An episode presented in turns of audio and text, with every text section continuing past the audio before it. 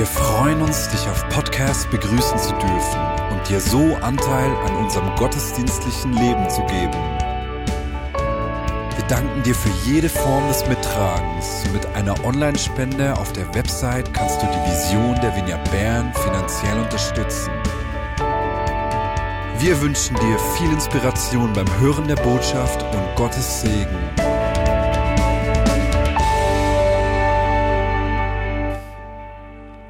Wir setzen uns ja heute und an den nächsten drei Sonntagen mit, mit der großen Frage auseinander, die jeden Menschen bewegt. Was ist ein gutes, gelingendes, gedeihendes Leben? Und ich möchte heute die Predigt beginnen, indem wir kurz äh, am Platz einfach miteinander austauschen. Wie stellst du dir ein gutes, gelingendes Leben vor? Was heißt das für dich, um so ein bisschen in dieses Denken reinzukommen?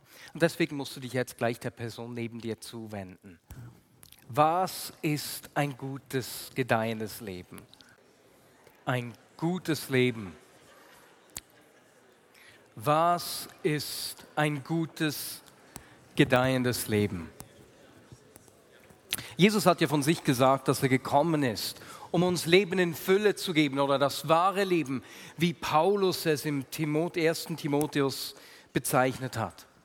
Ein Leben, wie wir das für uns wünschen, wie Jesus das vorgelebt hat durch sein Reden und sein Handeln, aber genauso ein Leben, wie wir uns das für, für die Menschen um uns herum wünschen.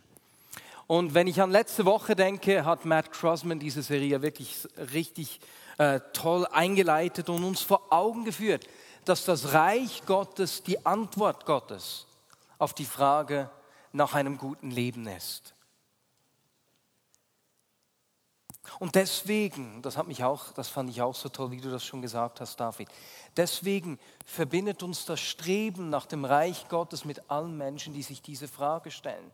Wir sind sozusagen auf einer gemeinsamen Reise, Menschen, die der gleichen Frage nachgehen. Und das ist der Grund, weswegen wir Jesus zu den Menschen bringen. Was aber ist das gute Leben? Matt hat zwei Bilder gebraucht ganz am Anfang, äh, die mir persönlich sehr gefallen. Und zwar hat er zuerst das Bild aus dem ersten Mose vom Garten Eden gebraucht und dann das Bild vom neuen Jerusalem äh, in der Offenbarung und hat gesagt, dass uns da das gute Leben entgegenkommt. Nämlich Gott zu Hause in der Schöpfung und die Schöpfung zu Hause bei Gott. Und ich bin am liebsten zu Hause im Bett. Das ist mein liebster Ort auf dieser Welt. Deswegen sagt mir dieses Bild so viel. Zu Hause, Gott zu Hause in der Welt, die Welt zu Hause bei Gott. Und dann hat Matt uns eine Definition des Reiches Gottes gegeben, die uns hilft zu verstehen, was das gute Leben ist. Und ich möchte hier nochmals beginnen. Hier hängen wir heute an. Wir finden diese Definition in Römer 14, 17. Denn das Reich Gottes ist nicht Essen und Trinken, sondern Gerechtigkeit, Friede und Freude im Heiligen Geist. Gerechtigkeit, Friede und Freude im Heiligen Geist. Diese drei Begriffe haben es in sich. Zuerst sagt Paulus, dass das Reich Gottes Gerechtigkeit ist. Und das spricht von einem Leben, das gut geführt ist. Gerechtigkeit bei Paulus hat mit der Gerechtigkeit Gottes zu tun, ist ein juristischer Terminus sozusagen und sagt, Gott hat uns gerecht gesprochen. Auch als wir das nicht verdient hätten, hat Gott den Schritt auf uns zugemacht und hat uns gerecht gesprochen. Und weil er sich in seiner Liebe so verschenkt hat, sind wir nun eins. Und deswegen ersetzt Paulus gerade im Galaterbrief äh, das Wort Gerechtigkeit auch mit Liebe. Das heißt, ein gutes Leben ist ein Leben, das Gottes Liebe erfährt und als Antwort auf Gottes Vorbild fürs Wohl des Nächsten schaut. Zweitens sagt Paulus, dass das Reich Gottes Frieden ist. Das spricht von einem Leben, dem es gut geht. Frieden. Frieden mit sich selbst. Ein Leben, das im Frieden ist mit den Mitmenschen und mit Gott. Wer würde sich das nicht wünschen? Oder wer wünscht sich das nicht? Und drittens sagt Paulus, dass das Reich Gottes Freude ist. Das spricht von einem Leben, das sich gut fühlt. Ein Leben, das von freudiger Dankbarkeit geprägt ist. Jetzt, diese freudige Dankbarkeit hängt nicht davon ab, wie viel wir haben. Ich war vor einigen Jahren etwa zehn Tage in Südafrika in den Ferien und wir waren da in Kapstadt und ich habe innerhalb von diesen zehn Tagen zuerst zwei Tage bei jemandem aus der Vignette gewohnt, der in einer richtig tollen Villa gelebt hat. Danach zwei Nächte bei jemandem von der Gemeindeleitung, so Quartier der unteren Mittelschicht. Und dann drei Tage in den Slums. Und das so hautnah zu erleben, war für mich eine riesige Überforderung, emotional gesehen. Aber wisst ihr, was toll war? Zu sehen, mit welcher Dankbarkeit die Menschen in den Slums gelebt haben. Freudige Dankbarkeit ist nicht davon abhängig, wie viel wir haben, sondern ob wir sehen, was wir erhalten haben. Und so sind Gerechtigkeit, Friede und Freude drei Aspekte eines guten, florierenden Lebens, das sich jeder Mensch wünscht. Das Leben, wie Gott sich das für uns gedacht hat. Und wir sehen das bereits hier in diesem kurzen Ausschnitt äh, des äh, Briefes von Paulus an die Römer, dass es verschiedenste Bilder gibt des guten Lebens, die damit konkurrieren. Paulus hat ihnen ja geschrieben, hey Leute, es ist nicht Essen und Trinken. Ihr versteht da was falsch. Ihr habt da eine Nebensache zur Hauptsache gemacht. Und genauso sehen wir auch in unserer Kultur ganz viele Antworten auf die Frage nach dem guten Leben. Jetzt, einige dieser Antworten stehen auch im Widerspruch zu dem Bild des guten Lebens, das Gott uns geben will. Ein kleines Beispiel. In der Hoffnung auf ein gutes Leben kleiden wir uns sehr modisch, trainieren hart für einen gestellten Körper. Und wenn der Körper nicht mehr mitmacht, gibt es ja auch immer noch Schönheitsoperationen. Ne? Dahinter steht auch ein Bild eines guten Lebens. Und zwar ein gutes Leben, das immer jugendlich und immer schön ist. Und jetzt sehr wahrscheinlich ist es ja nicht gerade ein Bild des guten Lebens, das viele von uns sehr aktiv prägt. Und doch sind wir von solchen gesellschaftlichen und kulturellen Bildern geprägt, sogar wenn wir das oft nicht merken. Und deswegen sagt Paulus in Römer 12, 2, äh, oder schreibt an die Gemeinde in Rom, und seid nicht gleichförmig dieser Welt, sondern werdet verwandelt durch die Erneuerung des Sinns, dass ihr prüfen mögt, was der Wille Gottes ist, das Gute und Wohlgefällige und Vollkommene.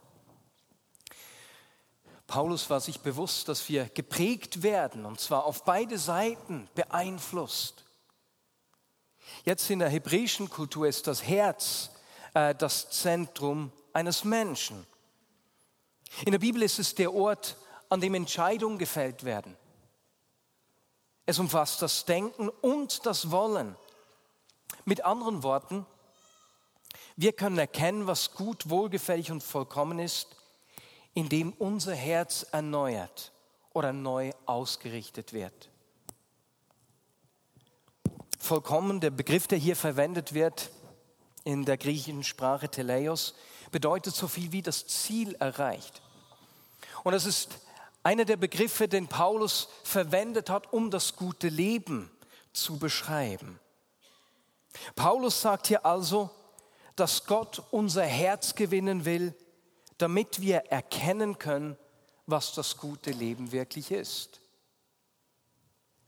Dabei buhlen ganz unterschiedliche Sichtweisen des guten Lebens um unser Herz.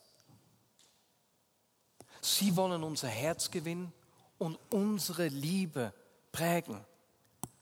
Und deswegen sagte der Kirchenvater Augustinus sinngemäß, du bist, was du liebst.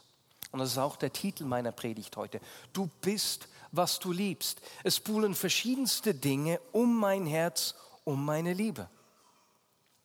James Smith, ein kanadischer Theologe und Philosoph, er nennt Gewohnheiten, Rituale unseres Alltags, die uns prägen, die etwas mit uns machen, eine Liturgie. Nicht nur kirchliche Liturgien, sondern nennt sie auch kulturelle Liturgien.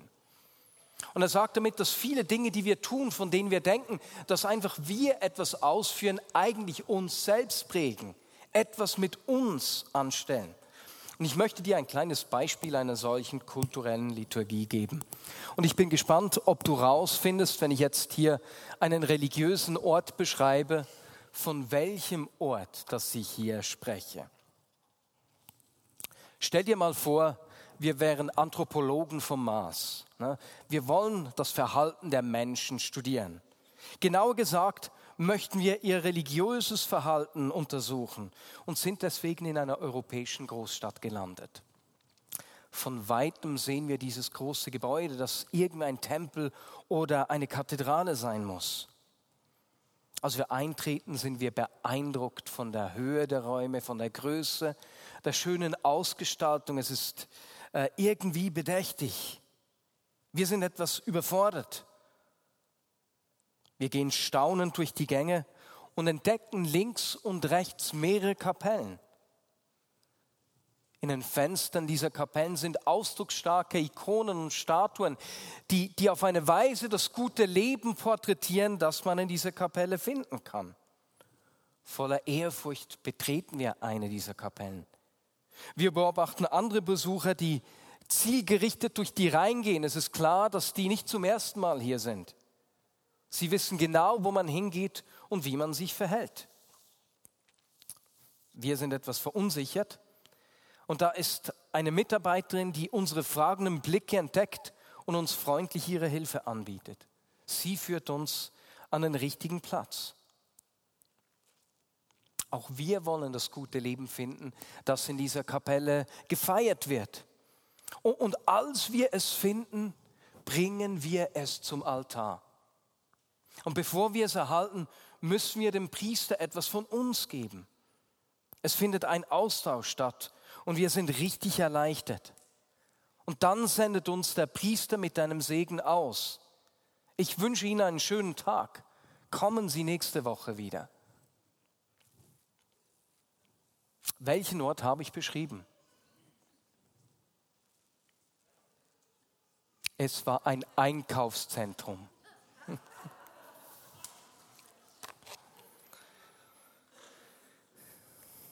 Ein Einkaufszentrum hat etwas Religiöses an sich.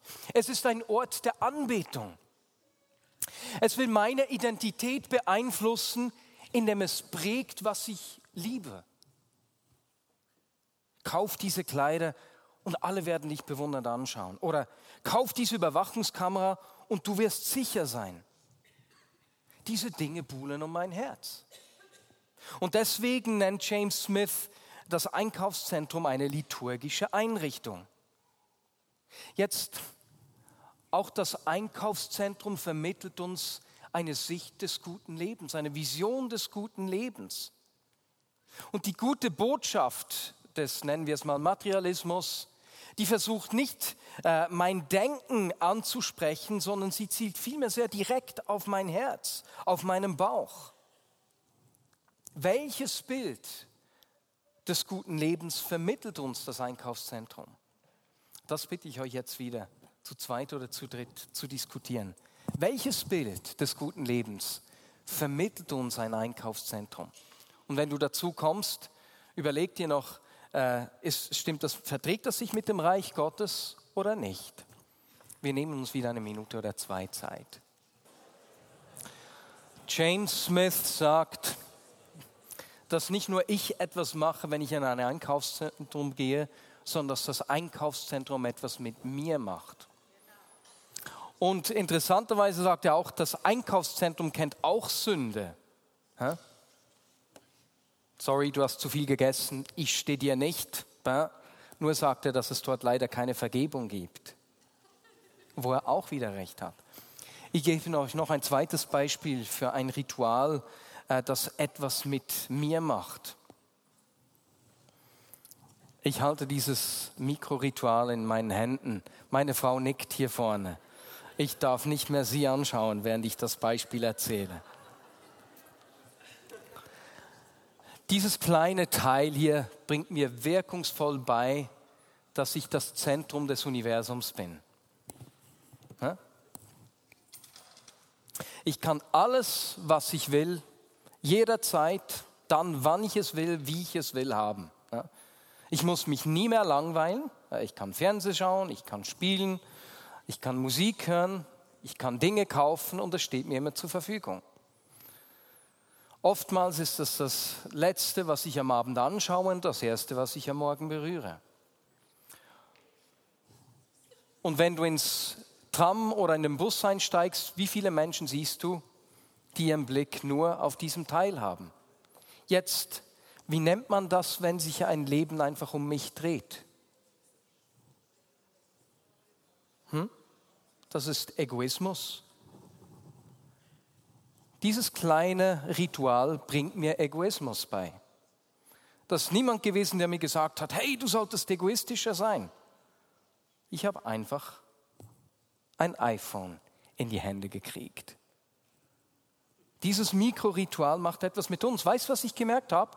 Sobald es einen Moment der Leere gibt, swupsch, und das iPhone ist zur Hand. Kennt ihr das? Diese Rituale machen etwas mit uns. Und weißt du, weder das Einkaufszentrum noch das Handy sind etwas Schlechtes. Zum Problem wird es, wenn wir uns auf diese Rituale und diese Gewohnheiten einlassen, ohne zu verstehen, dass sie etwas mit uns machen. Ich möchte dir noch ein Beispiel geben, wie, wie unsere Kultur uns prägt. Heute heiraten Menschen immer später. Man ist immer älter, bis man heiratet. Viele junge Menschen tun sich schwer, äh, Ja zu sagen, sich zu binden. Man könnte ja etwas verpassen. Das können wir in der Gemeinde wie außerhalb der Gemeinde genau gleich beobachten. Und das hat mit, mit diesem Bewusstsein äh, des Individualismus zu tun. Aber der Individualismus trägt ein Bild des guten Lebens mit sich, das dem äh, guten Leben des Reiches Gottes widerspricht. Denn die Ehe ist ein Bild für Gottes bedingungsloses und großes Ja für uns. Gerechtigkeit, sein bedingungsloses Ja zu uns ist außerordentlich wenn wir Menschen uns schwer tun, Ja zu sagen zu unserem Ehepartner, oh, zu einem Menschen, ne, der zum Ehepartner wird, bringen wir durch unser Leben nicht mehr das Bild des guten Lebens des Reiches Gottes zum Ausdruck. Wir sind genauso geprägt von unserer Kultur. Solche kulturelle Liturgien und Denkweisen prägen uns. Sie vermitteln uns ein Bild des guten Lebens. Und manchmal unterschätzen wir die Kraft von solchen Gewohnheiten und das Ausmaß, mit dem sie unser Herz zu gewinnen versuchen. Und weil das meistens sehr unbewusst funktioniert, ohne dass wir das spüren und merken, können diese kulturellen Liturgien im Stillen unsere Liebe übertrumpfen.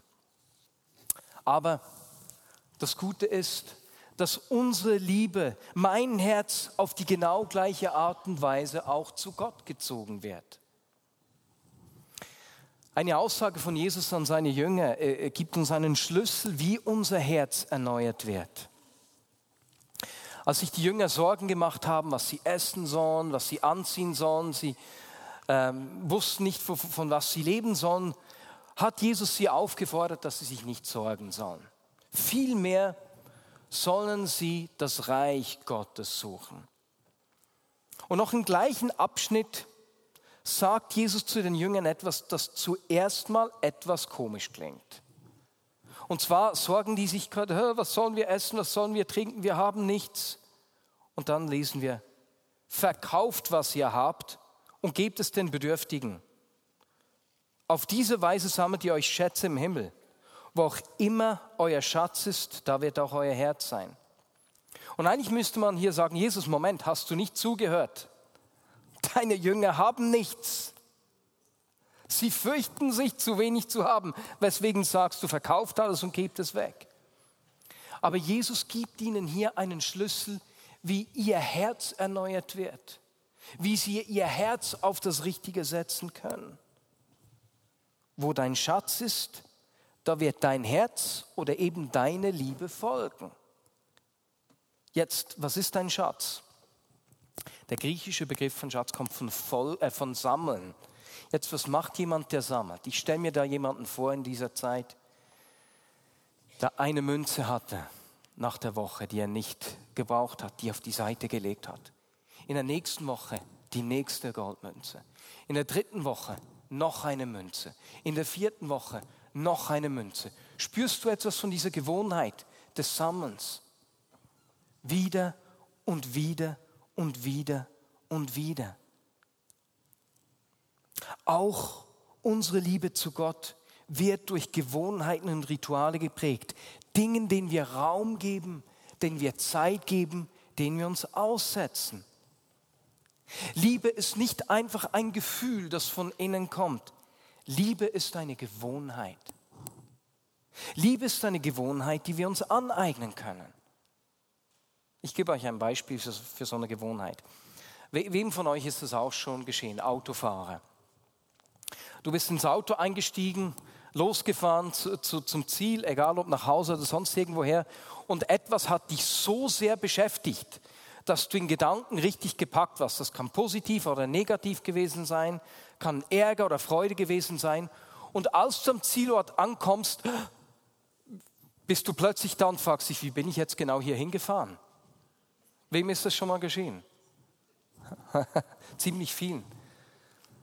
Jetzt denk mal zurück, wie du Autofahren gelernt hast. Unglaublicher Unterschied. Damals, Moment, was muss ich machen? Zurückschauen. Oh, und jetzt, oh, schalten. Und Moment, kuppeln. Jeden einzelnen Schritt musstest du dir überlegen. Und das war am Anfang eine Überforderung, an alles gleichzeitig zu denken. Aber diese Übung, das regelmäßige Fahren, hat da etwas verändert. Und genauso ist es mit der Liebe. James Smith ist der Überzeugung, dass unser Herz durch die Rituale und die Gemeinschaft in der Kirche neu ausgerichtet wird. So, so wie es für mich verständlich ist, das stimmt. Nicht nur ich mache etwas mit dem Handy, es macht etwas mit mir. So ist es auch mit geistlichen Gewohnheiten. Wenn ich im Gottesdienst Gott anbete, geschieht etwas in mir. Mein Herz richtet sich neu aus. Wenn ich meine Sünden bekenne, geschieht etwas in mir. Diese Gewohnheiten haben Kraft und manchmal unterschätzen wir die Kraft solcher Gewohnheiten. Wenn ich bete, verändert sich etwas in mir. Wenn ich faste, mache ich nicht nur etwas für Gott. Mein Herz wird neu ausgerichtet. Wenn ich mein Geld verschenke, wenn ich mich Menschen verschenke, tue ich nicht einfach etwas Gutes, sondern mein Herz wird dabei geprägt. Wenn ich jemandem vergebe, tue ich nicht nur etwas, das von mir gefordert ist, sondern etwas geschieht gleichzeitig in mir.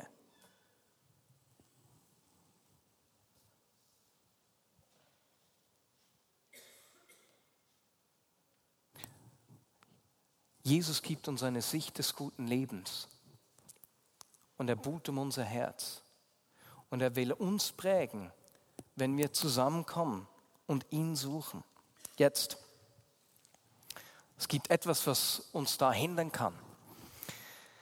Verschiedene Sachen. Aber eine Sache, eine philosophische Denkrichtung, äh, die uns heute prägt, nennt sich der individuelle Expressivismus. Keine Angst, ich, ich sage nicht zu viel darüber. Das wäre etwas kompliziert, aber nur ganz praktisch, damit ihr das verstehen könnt.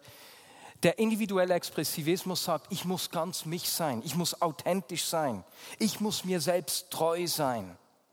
Jetzt, wenn ich dann nicht wirklich Bibel lesen will, dann, dann mache ich es nicht, weil es wäre ja nicht echt. Äh, wenn ich jetzt bete, ich würde nur eine Show machen. Und dann machen wir es nicht. Und ihr spürt, dass wir alle eigentlich von dieser Denkrichtung, die uns heute prägt, genauso mitgeprägt sind. Jetzt, wenn wir uns davon abhalten lassen, Dinge zu tun, verpassen wir, dass nicht nur wir etwas machen und es um meine Echtheit geht, sondern dass gleichzeitig diese Dinge etwas mit mir tun.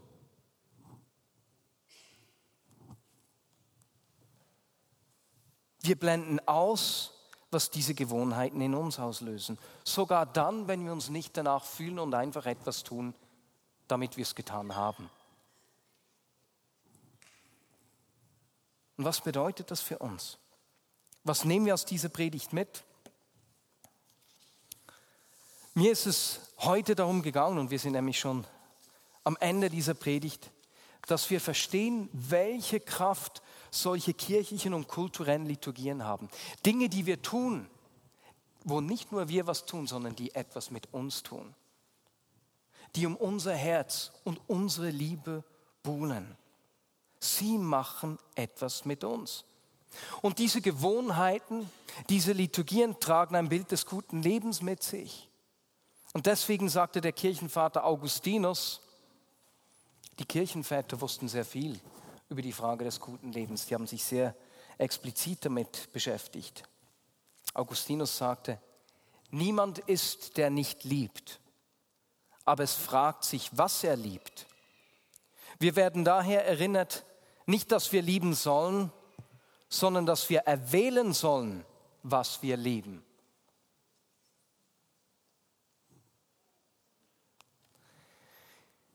Weil solche Gewohnheiten und Rituale, Liturgien etwas mit uns machen, bitte ich dich in dieser kommenden Woche mal einfach dein Leben anzuschauen. Was sind so Gewohnheiten, solche Liturgien deines Lebens, Dinge, die du wieder und wieder tust? Frag dich, was diese Dinge mit dir tun. Schau diese Dinge an, denen du Zeit schenkst und frag dich, welches Bild des guten Lebens diese Gewohnheiten äh, mit sich bringen, kommunizieren. Und stimmen sie mit dem Bild des guten Lebens überein, das das Reich Gottes uns gibt. Bernd, ihr könnt nach vorne kommen. Das bitte ich dich diese Woche zu tun. Und zweitens, weil solche Gewohnheiten und Rituale, Liturgien etwas mit uns machen, weil Gott etwas in uns auslöst, wenn wir beispielsweise anbeten, wenn wir geben, wenn wir uns verschenken, wenn wir Sünden bekennen, wollen wir das jetzt miteinander tun. Vom 28. Januar bis zum 4. Februar werden wir während einer Woche einen 24-Stunden-Gebetsraum einrichten im Büro. Auch da, wir beten, aber während wir beten, geschieht etwas mit uns. Wenn du auch Teil davon sein möchtest, kannst du dich auf der Website eintragen, ähm, um dich daran zu beteiligen. Und jetzt lade ich dich ein, aufzustehen. Wenn wir jetzt zuerst miteinander die Gaben zusammenlegen werden und dann Gott anbeten werden, tun wir das, weil wir wissen, dass Gott, der uns ein gutes Leben zugedacht hat, uns seine Güte zeigen will dass er uns prägen will. Und ich bitte dich, während der Anbetung, wenn du merkst, dass es Dinge gibt in deinem Leben, die dich von Gott trennen, dass du diese Zeit ganz bewusst nutzt, um Dinge zu bekennen. Du darfst gut nach vorne kommen, wenn jemand vom Ministry-Team auch nach vorne kommen kann, während der Anbetung. Wenn wir bekennen, löst das etwas in uns aus. Gleichzeitig bitte ich dich auch, wenn du merkst, dass du jemandem vergeben musst, nutze die Zeit in der Anbetung, auch wenn die Person nicht hier ist, zum Ausdruck zu bringen, Jesus, ich vergebe dieser Person, auch wenn ich mich nicht danach fühle. Individueller Expressivismus würde sagen, nein, das ist nicht echt. Aber wir sagen, wir vergeben, weil wir aufgefordert sind, weil wir wissen, dass wenn wir das zum Ausdruck bringen, etwas mit uns geschieht. Und Jesus, so danke ich dir, dass du um unser Herz buhlst, dass du uns prägst, uns deine Liebe und deine Größe immer und immer wieder zeigst. Und wenn wir jetzt die Gaben miteinander zusammenlegen werden, nachdem wir die Gabenproklamation zusammen proklamieren, sagen wir dir, präge unser Herz forme du die Gewohnheit unserer Liebe. Amen.